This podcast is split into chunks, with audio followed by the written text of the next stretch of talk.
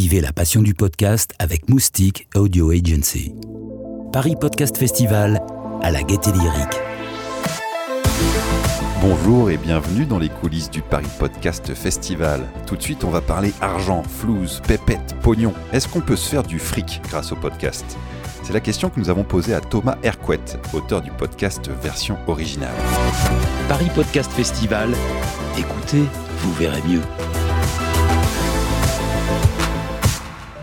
Euh, dans l'immédiat, non. Dans l'immédiat, il n'y a pas l'écosystème parce qu'il n'y a pas l'audience, parce que les annonceurs sont très habitués à quelque chose de, de YouTube, d'avoir vraiment des millions de vues et monétiser les vues et tout. Le podcast ne joue pas dans cette économie-là, ça ne marche pas. Mais en fait, quand on pense au podcast comme quelque chose de comme un élément d'un écosystème, euh, il y a quelque chose de. Bah ouais, on peut monétiser des. euh, on peut commencer à se dire qu'on va euh, finalement faire des spectacles, comme font Binge, comme font Deux Heures de Perdu, comme font d'autres podcasts. On peut commencer à essayer de gagner sa vie comme ça. Je pense que c'est possible de gagner sa vie en ayant comme activité principale de faire du podcast, mais je pense pas qu'on puisse gagner sa vie en faisant exclusivement des podcasts sans penser euh, à tout ce qu'il y a derrière en fait. Ça, je- ça ne marche pas. Mathieu Genel est lui réalisateur des Petites Histoires, un podcast dédié à la jeunesse qu'il a créé il y a un peu plus d'un an. Alors Mathieu, vous avez trouvé la pouleuse d'or avec vos petites histoires sonores? Euh, je ne sais pas si on a trouvé la poule aux œufs d'or. En revanche, il y a des perspectives euh, de financement.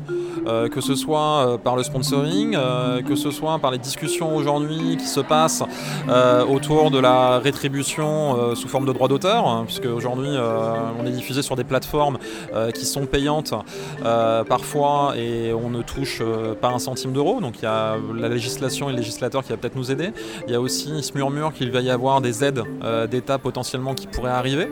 Donc ça va nous permettre d'alléger les coûts, nous rémunérer, nous payer grassement, je ne sais pas. Tout cas, euh, les perspectives euh, de, financement, euh, ça va passer par du sponsoring, en pré-roll, en post-roll, la prod exclusive pour certaines plateformes, parce qu'il y a aujourd'hui des plateformes comme Sibel ou comme Magellan qui cherchent des auteurs, qui cherchent aussi des producteurs pour le cas de.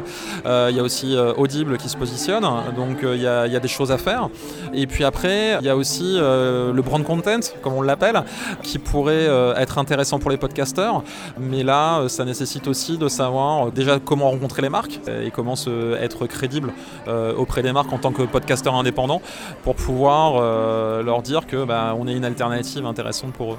Donc pour l'instant, vous arrivez à, vivre exclusivement du podcast?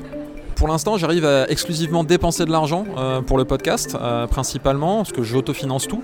Et est-ce que j'ai des perspectives qui me permettront euh, potentiellement demain de ne plus dépenser déjà un euro? Ce serait une grande victoire, c'est-à-dire que ce podcast ne me coûte rien et me permette de rémunérer l'intégralité des personnes en dehors de moi qui travaillent sur le podcast.